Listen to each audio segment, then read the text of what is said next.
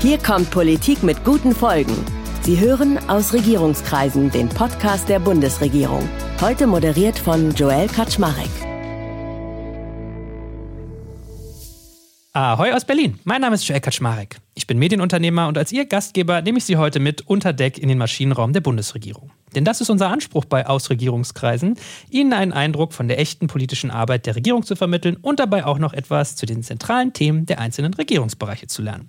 Und heute werden wir international, denn die Aufmerksamen unter unseren Zuhörenden haben vielleicht neben den Geburtstagen von Freunden und Verwandten in ihrem Kalender auch die großen Daten unseres Landes notiert. Und dort steht gerade ein tolles Jubiläum an.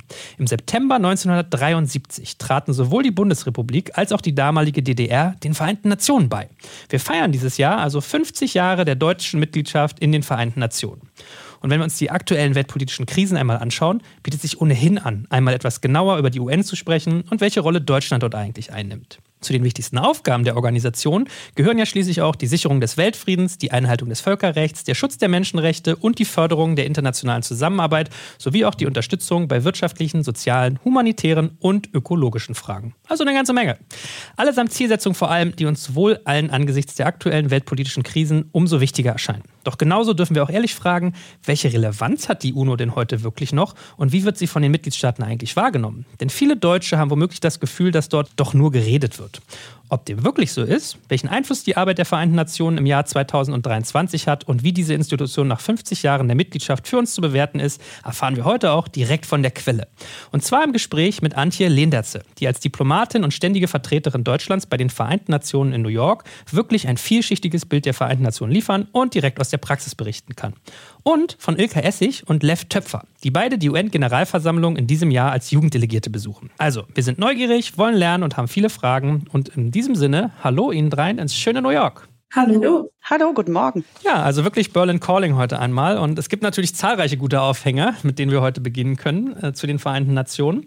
Und vielleicht fangen wir wirklich mal ganz basic an. Äh, Frau Lehnetze, wie darf man sich denn eigentlich Ihren Job vorstellen? Also welche Aufgaben und Ziele verbinden sich damit? Was für Befugnisse hat man eigentlich? Wie lange dauert so eine Amtszeit? Also nehmen Sie uns mal ein bisschen an die Hand und klären Sie uns gerne auf. Das ist natürlich äh, gar nicht so einfach, das so zu beschreiben, dass äh, man nicht irgendwie zwei Stunden dafür braucht. Auf jeden Fall äh, würde ich sagen, es ist ein Amt, äh, was man bekommt, wenn man relativ lange, und wir hatten bisher keinen einzigen Ausnahmefall, es waren alles Karrierediplomaten, also Diplomaten, die einfach 30 Jahre irgendwas anderes gemacht hatten, unter anderem dann auch im multilateralen Bereich, das war bei mir auch der Fall also bei der OSZE, Regionalorganisation nach VN-Charta, äh, habe ich mich auch schon betätigt und natürlich auch äh, im, im EU-Konzert. Das heißt, multilateral war mir nicht fremd. Die Befugnisse, man spricht für Deutschland. Das heißt, bei wichtigen Dingen bekommt man die Position der Bundesregierung aus Berlin. Also aus dem Handgelenk, trotz des Zeitunterschieds, geht das eigentlich nicht. Ich bin ja kein Politiker. Ich bin ja Diplomatin, das heißt äh, die Außenministerin, der Kanzler, die Bundesregierung ist mein Chef. Ernannt äh, werden die Botschafter, hier auch die Botschafter äh, bei den Vereinten Nationen vom Bundespräsidenten.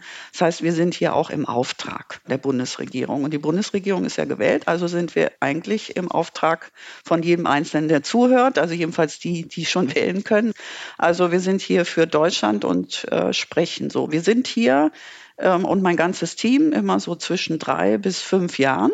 Ähm, mein Vorgänger war vier Jahre hier, der davor auch. Also ich richte mich da auch auf vier Jahre ein. Dann wäre das jetzt so ungefähr das Bergfest. In zwei Jahren bin ich schon hier. Sehr gut, haben wir schon Halbzeit.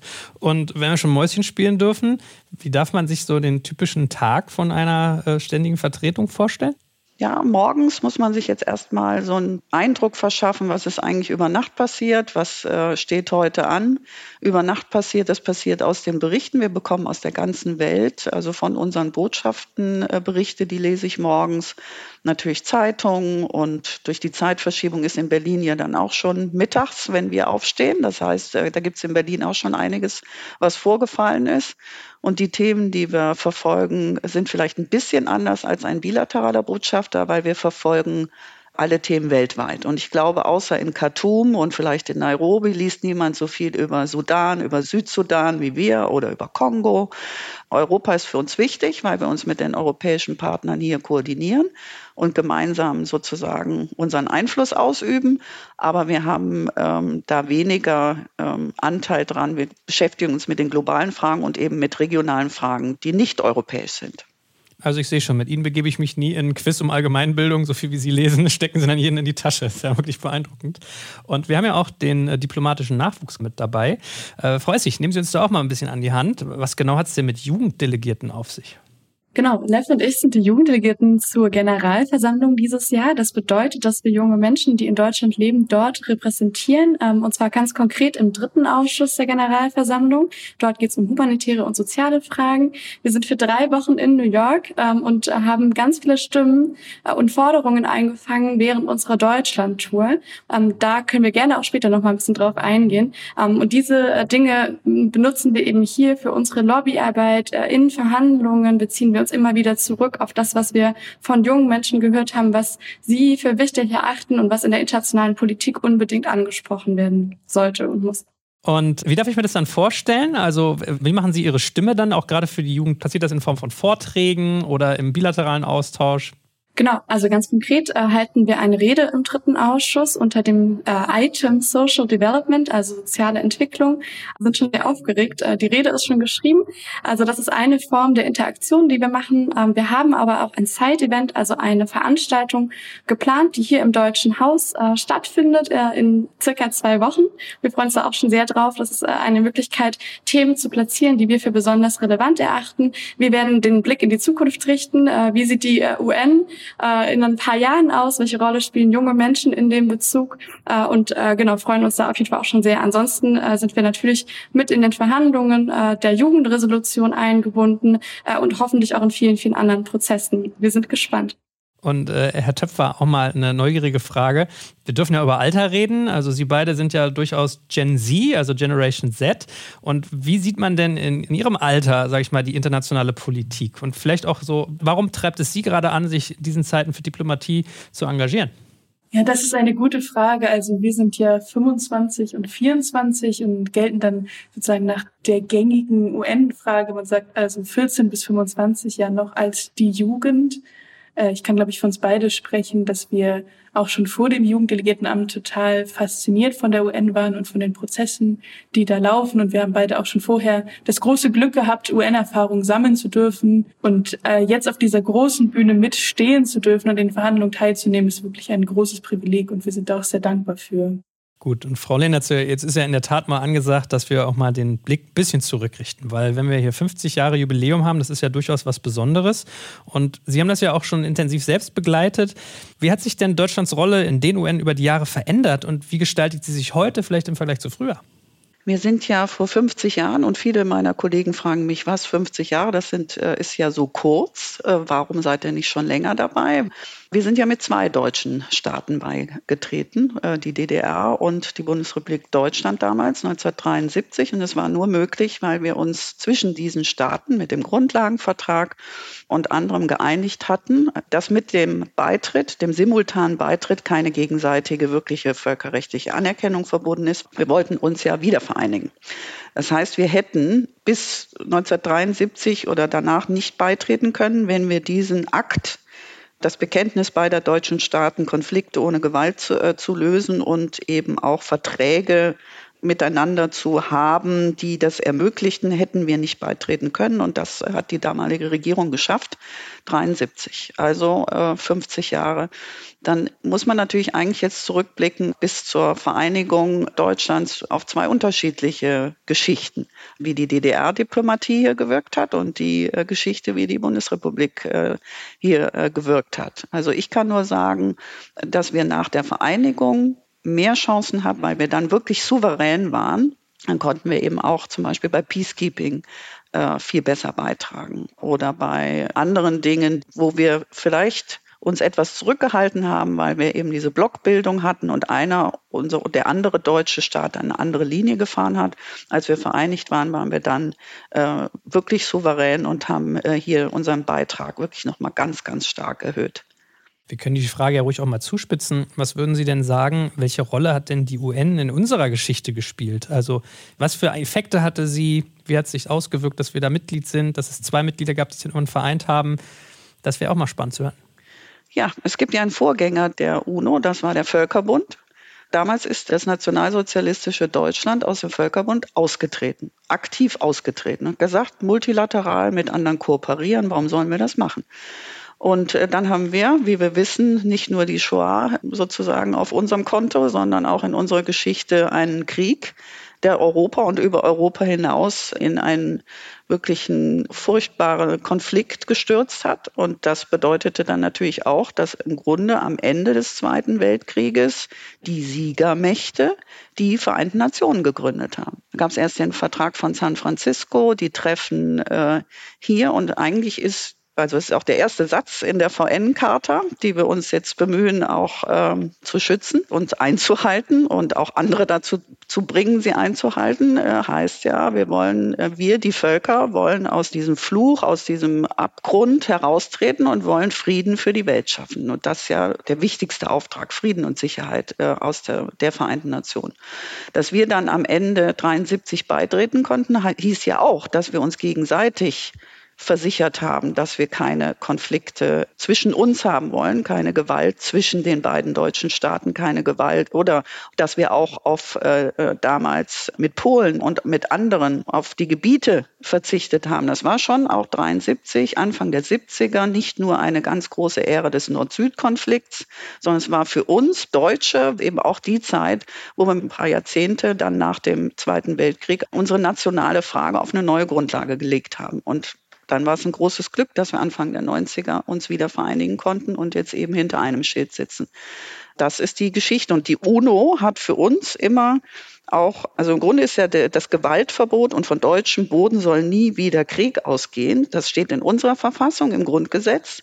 Und die Würde des Menschen ist unantastbar. Und das steht auch genauso in der VN-Charta, vielleicht mit ein bisschen anderen Worten. Aber die Vereinten Nationen waren für uns Leitschnur und wir sind dann in die große globale Familie aufgenommen worden, 73 und dann natürlich erst recht 91 und konnten dann auch viel mehr, viel mehr dazu beitragen, weil wir souverän waren. Also das hat die UNO uns gegeben, Legitimation äh, und auch äh, ja, dann am Ende völkerrechtliche Anerkennung eines ehemaligen Feindstaates. So viel zur Geschichte und die schreiben wir ja jetzt aktiv fort. Wie aktiv bringt sich die Bundesrepublik denn derzeit in die Vereinten Nationen ein? Und vielleicht können Sie es ja auch mal einordnen, was wir eigentlich politisch so investieren, weil immerhin war der Bundeskanzler ja auch bereits zum zweiten Mal bei der Generalversammlung. Also ja auch interessant mal zu verstehen, warum es für Deutschland gerade so wichtig ist und was es mit der aktuellen Zeitwende auch zu tun hat. Gewaltverbot habe ich schon genannt als wichtigstes Ziel der Vereinten Nationen, also das durchzusetzen. Die russische Föderation hat ja mit dem Angriffskrieg gegen die Ukraine dieses Gewaltverbot gebrochen, hat die Charta gebrochen. Das war der Anlass für die Zeitenwende, Rede des Bundeskanzlers. Und wir haben eigentlich hier auch eine globale Zeitenwende.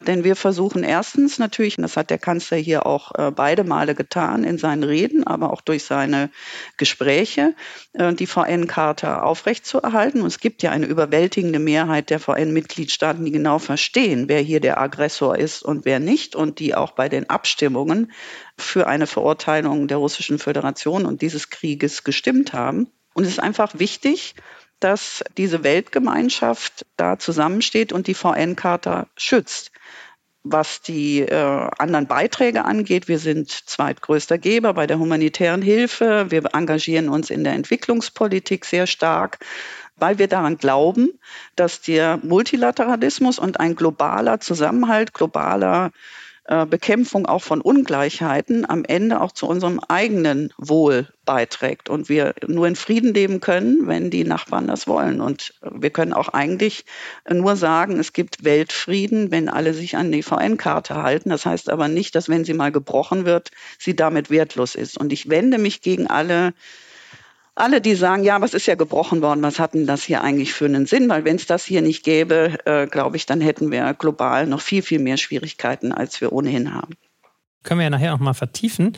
Äh, jetzt würde mich ja mal interessieren, Herr Töpfer, es ist ja in der Tat so, dass wir uns die dringenden Themen gerade nicht suchen müssen, sondern die drängen sich halt wirklich mit Macht auf. Also neben dem russischen Angriffskrieg, den wir gerade schon thematisiert hatten, auch sowas wie die Digitalisierung, äh, die allgemein um sich greift, die Corona-Pandemie und natürlich auch die Klimakrise. Und Sie hatten es ja beide schon angedeutet, dass Sie auch bei der Jugend mal nachgeforscht haben, was sind denn die Themen, die euch bewegen. Auf welche dieser Themen legt Deutschlands Jugend denn für die UN besonderen Wert? Ja, was uns bei unserer Deutschlandtour aufgefallen ist und was auch sehr spannend ist, ist, dass die meisten Themen, die Jugendlichen besonders wichtig sind, allen voran die Lösung oder das Angehen der Klimakrise, die gerechte Verteilung von Ressourcen, äh, größerer Frieden auf der Welt, das sind ja Themen, die mit der UN-Charta, die UN sich auch selbst gesetzt hat und die auch hier ganz oben auf der Agenda stehen. Also man sieht, dass die globalen Herausforderungen Jugendliche bewegen und dass sie auch einen Beitrag dazu äh, leisten können und wollen, diese zu lösen, weswegen Jugendbeteiligung auch so unglaublich wichtig ist. Ähm, wir zitieren sehr gerne diese Zahl. Es 1,8 Milliarden Menschen sind zwischen 14 und 25 Jahre alt. Wir sind die größte Jugendgeneration aller Zeiten. Und das sind alles Menschen, die zu der Lösung dieser globalen Probleme beitragen können und wollen und äh, eine Stimme dafür aber brauchen, um das durchzusetzen. Und gleichzeitig muss man auch sagen, dass es auch Situationen gibt oder Auswirkungen, die Jugendliche besonders betreffen. Wir sehen das jetzt mit der Inflation beispielsweise und den Auswirkungen des Angriffskrieges, dass viele Jugendliche auch die die Folgen davon zu spüren bekommen. Man hat es äh, gesehen sehr stark bei der Covid-Pandemie und den Auswirkungen auf den Zugang zu Bildung. Äh, nicht nur im globalen Süden, sondern auch hier in Deutschland hat man ja die Folgen gesehen davon. Und auch diese Themen müssen adressiert werden. Natürlich sollen Jugendliche beteiligt werden, wenn es um die Lösung globaler Konflikte geht und globale Herausforderungen für die Zukunft. Aber wie wir gerne immer sagen, Jugend ist die Zukunft, aber Jugend ist auch die Gegenwart und die Jugend darf auch für sich selbst einstehen. Also wir haben diese Doppelrolle, auf die man dann immer zurückgreift. Frau Essig, jetzt ist oft das Wort Zukunft gefallen. Und es gibt ja auch einen Zukunftsgipfel, nämlich den UN-Zukunftsgipfel 2024, wofür Namibia und Deutschland die Verhandlungen leiten. Was hat es denn mit dem Event auf sich und was versprechen Sie sich davon? Ja, der Zukunftsgipfel der Vereinten Nationen, auf Englisch sagt man Summit of the Future, wird nächstes Jahr stattfinden. Dieses Jahr wurden äh, in einem Meeting während der High Level Week ähm, die äh, Grundlagen dafür gesetzt. Ähm, junge Menschen sind äh, da mit reingekommen in eine der äh, Prioritätsareas und äh, wir haben uns darüber sehr, sehr gefreut, weil wir glauben, dass äh, junge Menschen äh, in all die Prozesse, die im äh, im Bereich des Zukunftsgipfel passieren, mit eingebunden werden müssen. Denn Jugend ist für uns ein Querschnittsthema. Junge Menschen sind nicht nur sprachfähig in Bezug auf Jugendthemen, was leider oft passiert, also dass man junge Menschen als Silo betrachtet, ähm, sondern wirklich über alle äh, thematischen Prioritäten, die dort gesetzt worden sind. Daher ähm, hoffen wir, dass äh, sich das fortsetzt über das Jahr hinweg, ähm, während dieser Zukunftsgipfel jetzt vorbereitet wird, dass äh, bedeutsame Konsultationen stattfinden, junge Menschen also die Möglichkeit haben, sich mit einzubringen, diesen Gipfel mitzugestalten und dann vor allem allem aber auch vor Ort präsent sind. Ähm, denn wie Lev gerade schon richtig gesagt hat, wir sind äh, sehr, sehr viele junge Menschen auf der Welt, äh, an die äh, 50 Prozent bis 2030 ist vorhergesagt. Und ähm, dann finden wir, dass äh, junge Menschen eben auch auf der internationalen Bühne diese Repräsentanz haben sollten und in Prozesse wirksam mit beteiligt äh, werden müssen. Wir können ja unser heutiges Gespräch auch überhaupt mal dafür nutzen, ein bisschen leicht verständliche UNO-Kunde zu betreiben, weil nicht jeder und jeder unserer Zuhörenden kennt sich vielleicht so gut damit aus. Und Sie beide haben ja wahrscheinlich auch fleißig Aufklärungsarbeit schon betrieben auf Ihrer Tour, als Sie all diese Meinungen und Wünsche und Ziele eingesammelt haben. Und daher mal die Frage, wollen wir, wollen wir zusammen mal ein bisschen daran gehen, weil die Vereinten Nationen bestehen ja aus sechs Hauptorganen, von denen die Generalversammlung und der Sicherheitsrat sicherlich so die präsentesten sind, neben dem Internationalen Gerichtshof natürlich und dem UN-Sekretariat. Und äh, gleichzeitig natürlich, wie gesagt, wäre ja mal ein super Zeitpunkt, mal unseren Landsleuten auch zu erklären, wie funktioniert das eigentlich? Warum ist das wichtig? Wollen Sie beide uns da mal auch noch ein bisschen da die Kulissen mitnehmen? Äh, ja, das können wir sehr gerne machen. Äh, vielleicht erzählen wir das einfach mal so, wie wir das auch auf unserer Deutschlandtour mit den Jugendlichen äh, erzählen. Frau Ledens hat eben schon die San Francisco-Konferenz erwähnt. Damit geht es immer los. Der 23. Oktober 1945, die Verabschiedung der UN-Charta, wo diese Organe festgelegt wurden, allen voran die Generalversammlung, die Hauptversammlung, wo alle Staaten vertreten sind und Resolutionen verabschieden, also gemeinsame Vorhaben entwickeln und textlich festhalten und über diese abstimmen. Darüber der Sicherheitsrat mit äh, fünf permanenten Mitgliedern und zehn rotierenden Mitgliedern, die sich vor allen Dingen mit den Fragen Frieden und Sicherheit auseinandersetzen. Auch in der Generalversammlung gibt es einen Ausschuss, also es gibt Ausschüsse, in denen bestimmte Themen diskutiert werden. Wir sind jetzt zum dritten Ausschuss da. Der erste Ausschuss setzt sich zum Beispiel auch mit Frieden und Sicherheit auseinander. Aber auch darüber hinaus, das sind so der Kern des UN-Geschäfts, was die meisten auch kennen, aber die UN ist noch viel, viel größer. Neben dem Sekretariat mit dem Generalsekretär, den die meisten Leute ja auch aus dem Fernsehen kennen oder aus den Medien, und der Arbeit, die dahinter steckt, gibt es noch unfassbar viele UN-Entitäten, die sich für sehr, sehr viele verschiedene Bereiche einsetzen. Was vielleicht manchen Leuten auch nicht bewusst ist, ist, dass auch Deutschland ein UN-Standort ist mit dem UN-Campus Bonn sind 26 UN-Organisationen in Deutschland auf dem Campus vertreten, von UNDP, die Entwicklungspolitik machen, zu UN Volunteers, dem Freiwilligenprogramm, zu ganz vielen anderen, die da wichtige Arbeit leisten. Und auch das ist die UN und auch diese Arbeitsebene gibt es. Auch für uns besonders interessant ist es, äh, ist es ECOSOC, der Wirtschafts- und Sozialrat, der sich mit nachhaltiger Entwicklung auseinandersetzt. Wir dürfen als Teil unseres Mandats auch an der Sozialentwicklungskommission teilnehmen, die im Februar stattfindet und sich mit der Frage Sozialentwicklung auseinandersetzt. Also es ist gar nicht so einfach, das UN-System zusammenzufassen. Für mich wäre nur immer der Appell an die Neugier. Jedes Thema ist ein UN-Thema. Aus meiner persönlichen Biografie erzähle ich immer, dass ich auch, also ich habe Weltraumrecht studiert und es gibt auch ein Weltraumgremium, das in Wien tagt, dreimal pro Jahr. Auch das ist ein UN-Thema und ich glaube, man könnte jedes Thema nennen, egal wie speziell, und einen UN-Anknüpfungspunkt oder auch einen Verhandlungspunkt finden, an dem man sich beteiligen kann. Und da wäre wirklich mein Appell, wenn ein die UN interessiert, es gibt einen Weg, um seine Themen multilateral zu diskutieren. Das macht es ja auch zu so einem fantastischen System. Ja, spannend. Also bis zum Mond hinauf haben wir da quasi Wirkweisen. Und Frau Lenetze, wir haben ja jetzt eben schon von Resolutionen gesprochen. Es wäre auch ganz spannend, aus Ihrer Warte mal zu hören, was für Werkzeuge das eigentlich sind und wie sehr sie binden. Weil im UN-Sicherheitsrat ist es ja teilweise so, dass dort mit Vetos gearbeitet werden kann, was viele der Resolutionen durchaus auch mal unterbindet. Und in der Generalversammlung sind sie in der Regel nicht bindend, also völkerrechtlich bindend. Trotzdem haben sie ja wahrscheinlich politisches Gewicht. Können Sie mal für Laien, die da nicht so tief tief drinstecken, beschreiben, was es damit genau auf sich hat und wie dieses Werkzeug funktioniert? Ja, die Generalversammlung, wenn eine Resolution im Konsens entschieden wird, dann hat das schon eine starke politische Signalwirkung. Dann bedeutet das, dass eben alle 193 oder manchmal gibt es zwei, die nicht stimmberechtigt sind, weil sie gerade die Beiträge nicht bezahlt haben, aber sagen wir mal jetzt 191 äh, sagen, sie sind der Meinung, zum Beispiel, es solle mehr Gleichbehandlung bei der Verteilung von Impfstoffen geben, dann hat das durchaus, zumindest bei uns, und das kann ich selber sagen, denn da war ich noch in Berlin, dann lesen wir das und sagen, oh, da gibt es also doch jetzt ein Problem wo wir erstens erklären müssen, dass wir schon vor Abfassung dieser Resolution äh, versucht haben, äh, Geld an die entsprechenden Stellen zu geben, äh, international, um eben auch andere mit Impfstoffen zu versorgen während der Pandemie.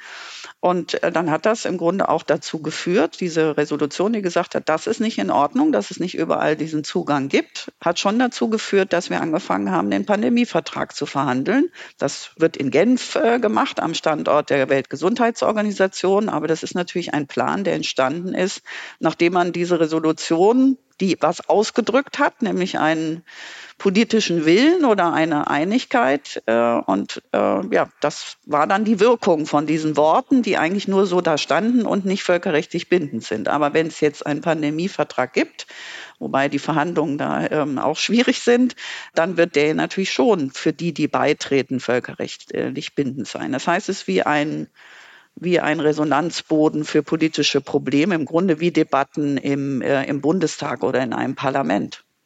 Dann haben Sie auch wirklich beide Seiten gesehen und beschreiben Sie doch auch gerne mal, wie funktioniert denn eigentlich die Generalversammlung ganz konkret? Also wie oft wird dort zusammengekommen? Wie sind die Abläufe? Ist die Frequenz richtig? Wie viele Themen werden dort besprochen? All solche Dinge. Also Lev Töpfer hat es ja schon gesagt, ja, das ist eingeteilt in sechs äh, Ausschüsse. Also von eins ist Frieden, Sicherheit, drei äh, hat er auch genannt, das ist äh, Menschenrechte, sechs ist zum Beispiel Recht und internationales Recht, fünfter ist Geld, also Finanzen, äh, vier ähm, sind Sonderdinge, vor allen Dingen eben auch der Nahostkonflikt äh, ist da auf der Agenda und die zwei ist Wirtschaft. Das heißt, wir haben eigentlich die volle Bandbreite und wir haben jetzt im Moment Ausschusssitzungen von jetzt bis äh, Ende des Jahres, äh, wo eben die Resolutionen vorwiegend äh, verabschiedet werden. Jeden Tag ist Sitzung. Die Generalversammlung tagt auch dann nach der Ausschusszeit ab Januar wieder täglich in Ausschüssen, im, zum Beispiel im ECOSOC Wirtschaft und Sozialrat. Also dann, es ist wie ein Ständ, jeden Tag von 10 bis 6 Uhr, also 18 Uhr abends, äh, gibt es diese Sitzung, übersetzt in meistens in alle sechs Amtssprachen und der Austausch ist sehr, sehr eng. Es gibt eigentlich schon ein zu viel auch an Initiativen. Den Mitgliedstaaten, die klein sind, also zum Beispiel den kleinen Inselstaaten, Pazifikinseln, wird es manchmal schon schwer, überall alles mitzuverfolgen. Deswegen haben die sich auch zusammengetan zu, zu Gruppen. Deswegen wird auch oft in Regionalgruppen verhandelt. Und dann vereinbaren die eine Haltung und dann gibt es jemand, der für alle dahin geht und diese Haltung dann auch in den Verhandlungen vertritt. Ja, so würde ich sagen. Und es ist äh, von allem, genau wie Herr Töpfer sagt, ist von also alles, äh, äh, nicht nur der Weltraum, äh, was ja ein besonders schwieriges Gebiet ist, weil es da viel zu wenig Regularien gibt, aber auch andere äh, Bereiche, wo es, wo es viele Verträge gibt, an die sich eigentlich alle halten müssten, äh, stehen jeden Tag auf der Agenda. Gut, und dann können wir ja als äh, unser viertes Thema, nachdem wir jetzt schon über die deutsche Beteiligung gesprochen haben, ein bisschen Unokunde gemacht haben und, und ihre alle Rollen verstanden haben, auch mal drüber sprechen, wie denn die UN mittlerweile in dieser Zeitenwende eigentlich funktioniert und wahrgenommen wird und natürlich vielleicht auch ein, zwei Dinge mal zum Thema Reformbedarf. Wie ist es denn, Frau Lenetze? Wir haben ja schon festgestellt, Zeitenwende ist hier so unser Buzzword heute, dass die internationale Zusammenarbeit sich doch deutlich verändert hat. Vor allem, es gibt ja durchaus auch äh, Polarisierung, also es gibt veränderte Bündnisarchitekturen, es tut sich ganz viel. Sie selbst selbst haben es, glaube ich, mal als Multipolarität und Multipluralismus bezeichnet. Wie ist sowas beizukommen, aber vor allem auch, wie ist das denn zu spüren in den Arbeiten der VN? Es gab immer unterschiedliche Sichtweisen. Es gibt ja auch ganz unterschiedliche Ausgangslagen. Der Vertrag von San Francisco, das waren, glaube ich, auch nur ein paar an 40 Staaten, die da Gründungsmitglieder waren. Wir waren nicht dabei, weil wir sozusagen besiegt wurden und Feinstaat waren. Die Japaner natürlich auch nicht, aber viele andere äh, waren eben nicht dabei, weil es sie noch gar nicht gab, weil sie unter, also es gab sie schon, aber sie waren unter Kolonialherrschaft. Das heißt, die Veränderungen, die, äh, wenn wir jetzt in zwei Jahren gehen, werden die 80. Generalversammlung auf der Grundlage, was wir vor 80 50 Jahren gut fanden oder was die damaligen Gründer sich an Prozeduralen, die Charta nehme ich da mal äh, ausdrücklich aus, weil die ist, wenn man sie liest, irgendwie einfach verblüffend aktuell äh, und es lohnt sich, sich daran zu halten. Aber alles andere sind natürlich auch äh, Dinge, die seit 80 Jahren äh, nicht verändert wurden und wie zum Beispiel die Zusammensetzung des äh, Sicherheitsrates. Wir hatten einmal eine äh, Veränderung von äh, elf nichtständigen Mitgliedern, also fünf Ständige, elf Nichtständige auf, äh, von elf auf 15. Aber die afrikanischen Staaten äh, und auch die äh, Lateinamerikas oder die aus Asien wollen jetzt einfach auch dort beteiligt werden. Und das finde ich auch ihr gutes Recht. Und die Bundesregierung unterstützt das auch. Das ist der Sicherheitsrat, aber auch bei vielen anderen Dingen äh, gibt es äh, Reformbedarf im, im, Finanz- und Wirtschaftsbereich. Wenn man sich anschaut, dass durch die, den Klimawandel und Herr Töpfer und Frau Essig haben ja darüber gesprochen, dass es das wahrscheinlich wichtigste Thema ist, was auch die Jugend bewegt. Äh, und wenn man sich die Jugend anhört, dann merkt man ja auch meistens, was reformbedürftig ist, weil die naturgemäß, weil sie wissen, sie sind in 100 Jahren noch, äh, vielleicht sogar noch am Leben, auf jeden Fall in 50. Also für sie ist es eine echt wichtige Sache, was in 50 Jahren äh, für ein System da ist, um diese globale Gerechtigkeit zu liefern, globalen Frieden zu fördern, aber auch den Klimawandel global und gemeinsam die Folgen zu bewältigen und äh, eben auch äh, ihn zu verhindern oder äh, einzudämmen. Das bedeutet natürlich auch, dass wir bei den Klimawandelfragen Reformbedarf haben insofern, als diejenigen, die am meisten darunter leiden, wie zum Beispiel die afrikanischen Staaten, die äh, immer mehr verwüstet sind, wo Dürre herrscht, äh, wo man nicht mehr leben kann, wo einfach der, die Lebensgrundlagen nicht mehr gesichert sind. Oder äh, die kleinen Inselstaaten, die buchstäblich untergehen, weil Teile von ihnen, und letztes Jahr waren es, glaube ich, zwei Inseln in Kiribati, die untergegangen sind. Das sind ja auch viele solche Atollsysteme. Also im Grunde gehen ja Teile, und die wissen, dass sie in 10, 20 äh, oder 30 Jahren vielleicht gar nicht mehr existieren durch den Anstieg des Meeresspiegels, dann äh, ist es ja richtig, dass man Entscheidungen, und zwar dann auch völkerrechtlich bindende, äh, mit ihnen gemeinsam trifft. Also das ist Ausschließen von berechtigten Interessen von gleichwertigen Staaten, die souverän sind und die aber hier nicht dasselbe Gehör finden durch das System, was vor 80 Jahren äh, oder vor bald 80 Jahren eingerichtet worden ist. Also gibt es auch Reformbedarf. Frau Essig, es wurde ja gerade schon angedeutet, äh, Sie bilden die Zukunft und Sie können sie ein Stück weit mitbauen, wenn wir über Reformierung sprechen. Was sind denn so Elemente, wir haben ja durchaus schon ein paar angerissen, die aus Ihrer Warte wichtig wären, an der UNO zu reformieren? Es gibt keine bessere Plattform als die UNO. Deswegen ist es unfassbar relevant, dass es die Möglichkeit gibt, dass alle 193 Staaten äh, sich hier austauschen, ins Gespräch miteinander kommen. Die UNO ist trotzdem nicht unfehlbar, ähm, wenn man sich Repräsentation innerhalb der UN anguckt. Wir haben jetzt äh, während der Generalversammlung mit beobachtet, äh, dass doch einfach ein sehr äh, männlich dominiertes Bild auch gewesen ist. Ähm, also viele Frauen waren einfach äh, nicht vorhanden oder äh, vor Ort und äh, konnten äh, sprechen und ihre Anliegen äh, auf die internationale Bühne bringen. Und das äh, Gleiche bezieht äh, sich aber auch auf junge Menschen. Also junge Menschen waren auch oft nicht präsent in Verhandlungen und im Raum. Ähm, und äh, ich glaube, das ist so ein Punkt, äh, bei dem wir ähm, unbedingt Reformierungsbedarf sehen. Jede Person sollte das Recht haben auf Mitsprache und ähm, in, in solchen Verhandlungen Präsenz zeigen zu dürfen. Und äh, ich glaube, da gibt es aber auch andere marginalisierte Gruppen, ähm, die, die wir sicherlich noch besser mit einbinden können in der Zukunft und, und müssen, um äh, gemeinsam an globalen Lösungen zu arbeiten. Auch die Zivilgesellschaft ist äh, oft in Prozessen, ähm, so wie wir das beobachten, ähm, unterrepräsentiert, ähm, hat äh, nicht die Möglichkeit, äh, so zu wirken, ähm, wie sie das äh, könnte, wenn man ähm, da, da andere Räume schaffen würde. Denn äh, in der Zivilgesellschaft sind oft diejenigen, die lokale Lösungen erarbeiten, ähm, wo, wo besonders spannende Ansätze und Kooperationen passieren. Äh, und diese äh, Projekte oder diese Ansätze, finde ich, haben ein Recht, äh, auf diese Bühne dann auch gebracht zu werden. Äh, ich meine, Herr Töpfer, Sie beide haben ja schon gesagt, für wie wichtig Sie die UNO halten. Und vielleicht dürfen wir trotzdem mal ketzerisch fragen, ist nicht trotzdem Schmerz, dass der UNO eigentlich ganz viele Kompetenzen fehlen? Weil es ist ja schon so, die Charta ist so weit formuliert, dass sie durchaus flexibel interpretierbar ist. Von den USA gibt es gewisse Abhängigkeiten, also finanziell, historisch, personell durchaus Verwebungen. Und auch gerade die großen Militärnationen haben ja gerne mal so den Eigenart, sich eigentlich nicht äh, unterwerfen zu wollen, dem völkerrechtlichen Gewaltmonopol, was da eigentlich angestrebt wird vom Sicherheitsrat. Also warum glaubt denn eigentlich Ihre Generation trotzdem noch so stark an die UN? Ja, die UN ist oft dem Vorwurf ausgesetzt, ja, die reden da ja nur, das ist ja nur bla bla. Also unsere Antwort darauf wäre ganz klar, ja, aber sie reden noch miteinander. Und diese Rolle, diese Plattform spielt, äh, Volker Türk hat das mal so schön bezeichnet als das Convening Place of the Earth. Das ist etwas, was unfassbar wichtig ist. Und Frau Ledenze hat es eben schon angesprochen. Ja, wir sehen oft, dass die UN-Charta gebrochen wird. Wir sehen Konflikte, die die UN nicht lösen kann. Aber das stellt auch in den Schatten, wie viele Konflikte die UN tatsächlich löst und zu wie viel die UN beiträgt. Also ich will gar keinen Werbeblock für die UN machen, aber es gab, es gibt ja diesen schönen Satz, there is no glory in prevention. Und ich glaube, das ist auch etwas, was man sehr auf die UN übertragen kann.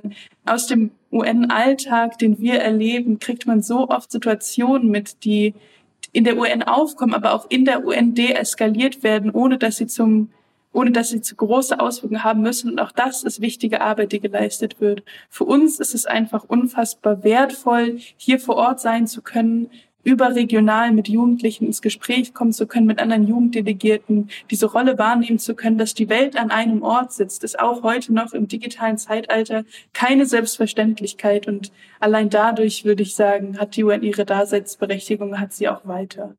Das erlaubt uns ja eine spannende Zuspitzung, Frau Lindetze. Äh, hat Herr Töpfer recht, dass die UN ein sehr wertvolles Instrument ist in der Prävention, aber vielleicht manchmal noch zu schwach, wenn das Kind dann schon in den Brunnen gefallen ist? Weil ich finde, es ist ja schon durchaus nachvollziehbar, dass die Bürgerinnen und Bürger unseres Landes vielleicht auch sagen: Na, Moment mal, es gab irgendwie kaum Konsequenzen für Russland jetzt mit dem Angriffskrieg. 2003 mit dem Irakkrieg sah es ähnlich aus. Ist es zu spitz formuliert oder ist da vielleicht leider was dran? Das hängt natürlich auch damit zusammen, dass wir ja keine Weltregierung gewählt haben, sondern dass hier unabhängige Staaten, und die sind auch nicht immer demokratisch, eine Stimme haben. Äh, und dass wir natürlich auch Staaten haben, die, die Großmächte, die stärker sind als andere und die äh, bestimmte Dinge durchsetzen können, ähm, die, das haben Sie auch in der Anmoderation gesagt, die vielleicht nicht unbedingt im Interesse von den kleineren oder mittleren sind. Und äh, trotzdem stimmt es, dass wir hier zwei Drittel der Länder, die mittleren und, und kleineren Länder haben, die, wenn sie sagen, äh, wir einigen uns hier äh, auf eine äh, Sache, Ungeheure, sowohl von der Bevölkerung her als auch von den Auswirkungen ihrer Beschlüsse, ungeheure Macht auch haben, Dinge zu anders zu sehen als die Großmächte. Und es ist ganz interessant, dass es nicht immer so ist, wie man ja denken könnte, äh, dass die Großmächte oder diejenigen, die, die einfach mehr Möglichkeiten hier zu agieren, ähm, äh, nicht immer so, dass die den Ton angeben. Eine Weltregierung gibt es nicht. Vielleicht ist das auch ganz gut und vielleicht ist das auch unerreichbar. Aber es gibt so etwas wie die noch am ehesten legitimierte Instanz. Das sind eben die Vereinten Nationen, diese Plattform, von der die Rede ist. Ja, der russische Angriffskrieg konnte nicht verhindert werden. Ja, in der Charta ist nicht vorgesehen, dass dann in diesem Fall äh, das Veto nicht eingesetzt werden kann. Und ja, es gibt eine starke Gegenbewegung in der Generalversammlung, die sagt, das ist nicht in Ordnung. Der Sicherheitsrat ist dysfunktional und muss deswegen reformiert werden. Oder eben die Generalversammlung muss äh, die Dinge in die Hand nehmen. Und das hat man mit den Resolutionen äh, auch getan dass man gegen diesen Krieg mobilisiert. Äh, dafür ist die UNO eine gute Plattform. Und auch das System UNO. Äh, ich glaube, wir haben 3000 äh, UN-Bedienstete auf dem Gebiet der Ukraine, die humanitäre Hilfe leisten, die auch Beratung leisten, die ähm, Entwicklungshilfe machen in, einer, in einem Land, was eigentlich kein wirkliches Entwicklungsland ist. Aber es gibt 3000 Leute, die für die UNO in der Ukraine tätig sind. Und äh, ich glaube, das ist ähm, auch ein Signal. Man sagt ja immer, dass man überschätzt, was man in zehn Jahren erreichen kann und unterschätzt, was man in fünf Jahren erreichen kann. Dann wagen wir doch jetzt nochmal den Blick in die Kristallkugel, alle Beteiligten. Frau Essig und Herr Töpfer können ja anfangen. Was glauben Sie beide, wo steht die UNO in fünf Jahren und wo in zehn? Ja, eine Sache, die wir vielleicht noch gar nicht so angesprochen haben, die für die Jugend auch immer etwas ist, was, wo man sehr viel Verständnis für aus, aufbringen muss, ist die Langfristigkeit von UN-Prozessen. Wie es so schön heißt, steht der Tropfen hüllt den Stein, aber so ist UN-Arbeit auch und man muss sich darauf einstellen, dass Prozesse mal 10, 20 Jahre äh, dauern, was natürlich, wenn man in einem Bereich ist wie Jugendrepräsentation oder Jugendbeteiligung sehr schwierig ist, weil in 20 Jahren würden wir uns auch nicht mehr zu Jugendlichen zählen, wenn Prozesse, die wir jetzt anstoßen, vielleicht auch irgendwann umgesetzt werden. Trotzdem glaube ich, dass die gerade mit dem auch dem UN-Zukunftsgipfel die UN gerade einen sehr spannenden Prozess und auch einen spannenden Reflexionsprozess durchläuft, der jetzt zum 75. Jubiläum der UN angestoßen wurde. Und deswegen sind wir eigentlich sehr optimistisch, dass auch schon in fünf Jahren sich viel ändern wird. Wir haben jetzt mit dem Youth Office einen sehr spannenden Schritt gemacht in der, wenn es um Jugendbeteiligung und Institutionalisierung von Jugendbeteiligung geht, in einer perfekten Welt, wie wir immer sagen, sieht die UN hoffentlich in zehn Jahren so aus ähm, wie die Welt. Also wir haben hoffentlich dann endlich mal eine Frau als UN-Generalsekretärin, was ja auch schon längst überfällig ist.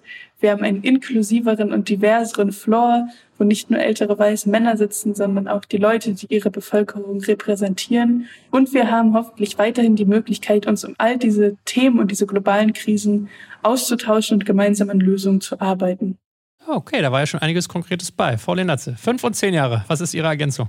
Ja, ich denke, 2028 äh, sind fünf, 2033 sind zehn. Ähm, ich würde sagen, 2030 ist für uns ein ganz wichtiges Datum. Wenn wir 2024 beim Zukunftsgipfel ein paar Dinge anstoßen, die wir dann äh, auch bis zum 2030, 2033, viele der Klimaziele bestehen äh, ja auch für 2030, 2035.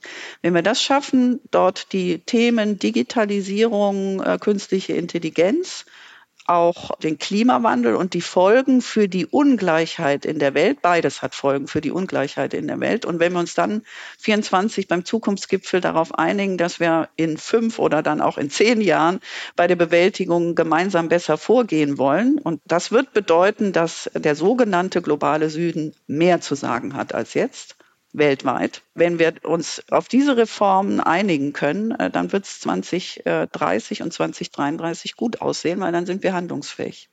Alles klar. Wir haben heute also vieles über die Vereinten Nationen und ihre Arbeitsweise gelernt. Das war's für heute und damit vielen Dank an Antje Linderze, Deutschlands ständige Vertreterin bei den Vereinten Nationen im schönen New York und an die beiden Jugenddelegierten Ilka Essig und Lev Töpfer. Gemeinsam haben wir einen Eindruck aus dem Maschinenraum der Bundesregierung vermittelt und auch ein wenig in die Zukunft geschaut. Ich bin Joe Eckert-Schmarek und freue mich schon aufs nächste Mal mit Ihnen. Bis dahin allzeit gute Fahrt und bleiben Sie gesund. Das war aus Regierungskreisen. Mehr Informationen und viele andere Themen finden Sie auf bundesregierung.de und auf unseren Social-Media-Kanälen.